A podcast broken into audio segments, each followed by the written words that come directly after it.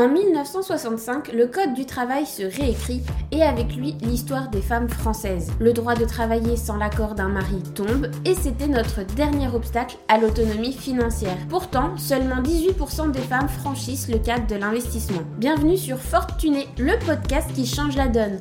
Je suis Marion, ton hôte pour ce podcast. J'ai fait mon premier investissement à l'âge de 23 ans et je ne compte pas m'arrêter là.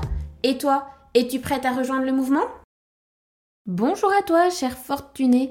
Je suis ravie de te retrouver dans ce nouvel épisode. On va parler aujourd'hui de sécurité dans le monde des crypto-monnaies, mais surtout comment toi sécuriser les crypto-monnaies que tu as déjà achetées. J'avais hâte de faire cet épisode parce que tout simplement j'avais encore pas mal de choses à apprendre sur le sujet. J'avais déjà notion de sécuriser mes crypto-monnaies lors de mon premier investissement, mais je n'avais peut-être pas pris le temps de vraiment creuser le sujet et forcément j'ai fait une erreur. Et c'est pourquoi je voulais absolument faire cet épisode avec toi aujourd'hui et qu'on se concentre uniquement sur ce sujet-là, puisqu'on va parler de toutes les solutions de sécurité qui existent pour garder bien au chaud tes crypto-monnaies.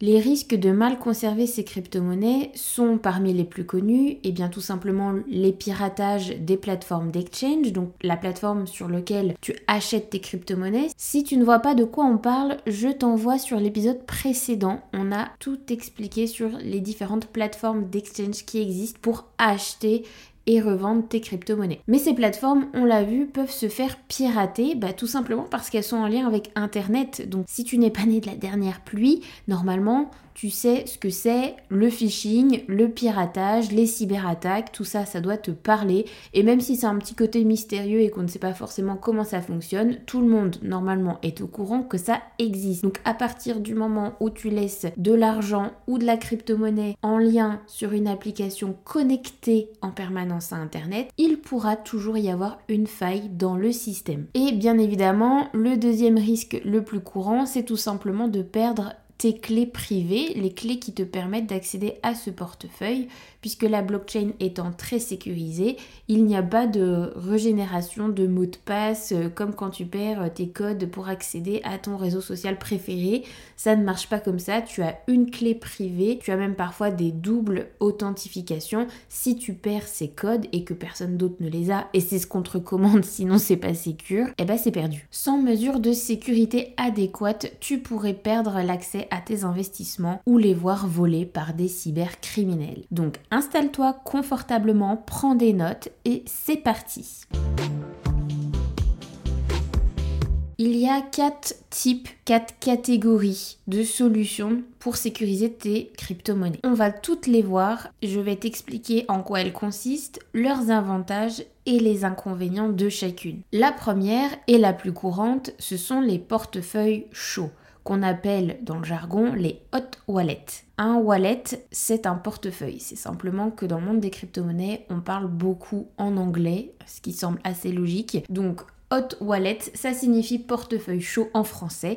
À vous, ça a quand même plus de style en anglais. Les portefeuilles chauds, comme ceux proposés par Coinbase ou blockchain.com ou encore l'option Swissborg, sont connectés à Internet. Ils sont pratiques pour les transactions fréquentes c'est très facile d'accès et d'utilisation, ça c'est un sacré avantage. Par contre, l'inconvénient, c'est le risque accru de piratage en ligne. Comme on l'a vu dans l'épisode précédent, tu as différentes sortes d'exchange. Tu as les centralisés et les décentralisés. Si tu as un exchange centralisé, tu es également exposé au risque de faillite de l'entreprise puisque c'est une entreprise reliée au système bancaire traditionnel. Si elle fait faillite, elle ne peut pas te rembourser, te payer, tu as tout perdu.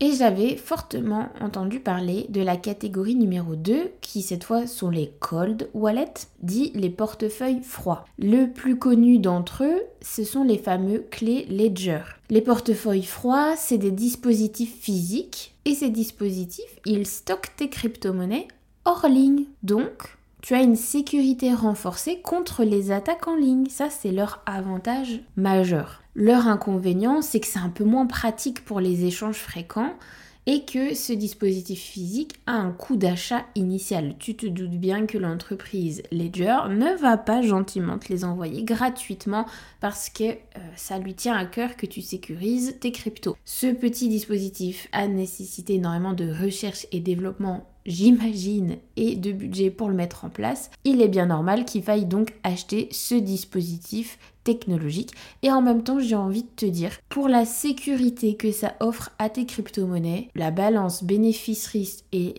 le rapport qualité-prix, il est quand même dingue.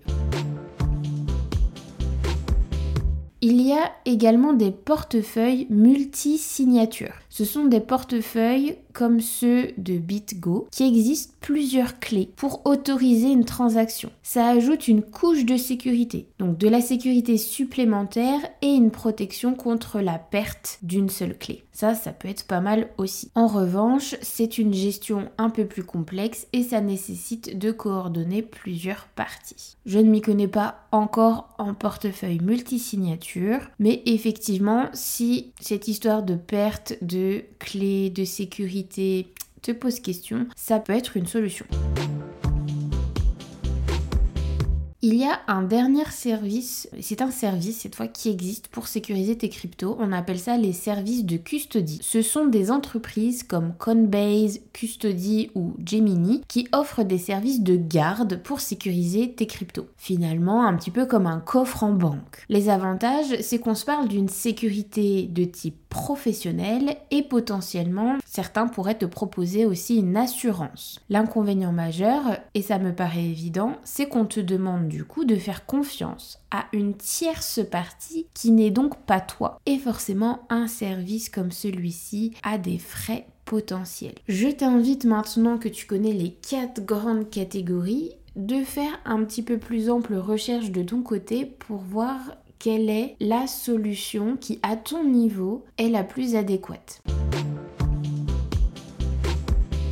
Au-delà du choix du portefeuille, quelques règles de base sont essentielles. Utilise toujours des phrases de mots de passe robustes et envisage l'activation de l'authentification à deux facteurs sur tes comptes. Sois vigilante face aux tentatives de phishing et sauvegarde régulièrement tes clés privées en lieu sûr. Malheureusement, sauvegarder tes clés privées sur un cloud, sur un ordinateur où tu as accès à Internet, ça ne sert à rien. Tu peux toujours avoir une cyberattaque de ton PC privé ou de ton réseau. On a beau se parler de crypto et d'hypertechnologie, pour garder tes clés privées en lieu sûr, il n'y a rien de tel qu'un bout de papier mis dans un coffre. C'est un peu bête, je trouve ça presque archaïque, mais il faut se rendre à l'évidence. Sécuriser quelque chose alors que ça touche à du en ligne, ça peut être très sécure, mais le risque zéro n'existe pas. Là, chez toi, il faudrait que quelqu'un te cambriole, arrive à avoir accès à un coffre que tu auras bien évidemment caché, et qu'ensuite il trouve tes clés privées et qu'il connaisse l'adresse de ton portefeuille, de ton wallet crypto pour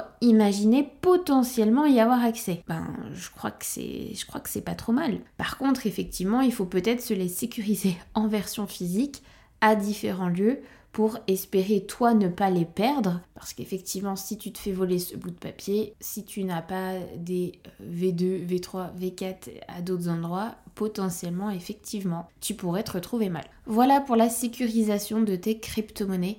Comme tu peux le voir, il existe plusieurs options, chacune avec ses avantages et ses inconvénients. L'important est de choisir celle qui te correspond le mieux à tes besoins à ton niveau de confort. Nous voilà à la fin de cet épisode. Je suis ravie d'avoir pu parler sécurité et crypto-monnaie avec toi aujourd'hui.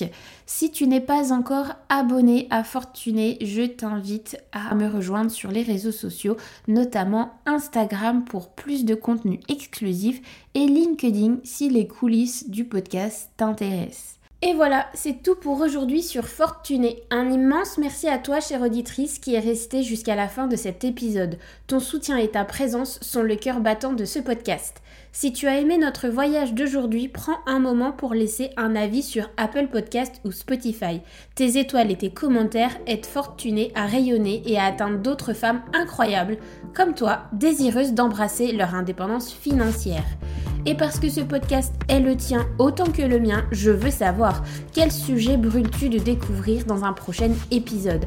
Quelles sont les questions qui te tiennent éveillé la nuit? Partage tes idées et questions et ensemble construisons les prochaines étapes de notre aventure financière. Je te donne rendez-vous demain pour un prochain épisode. D'ici là, sois forte et tunée. Bye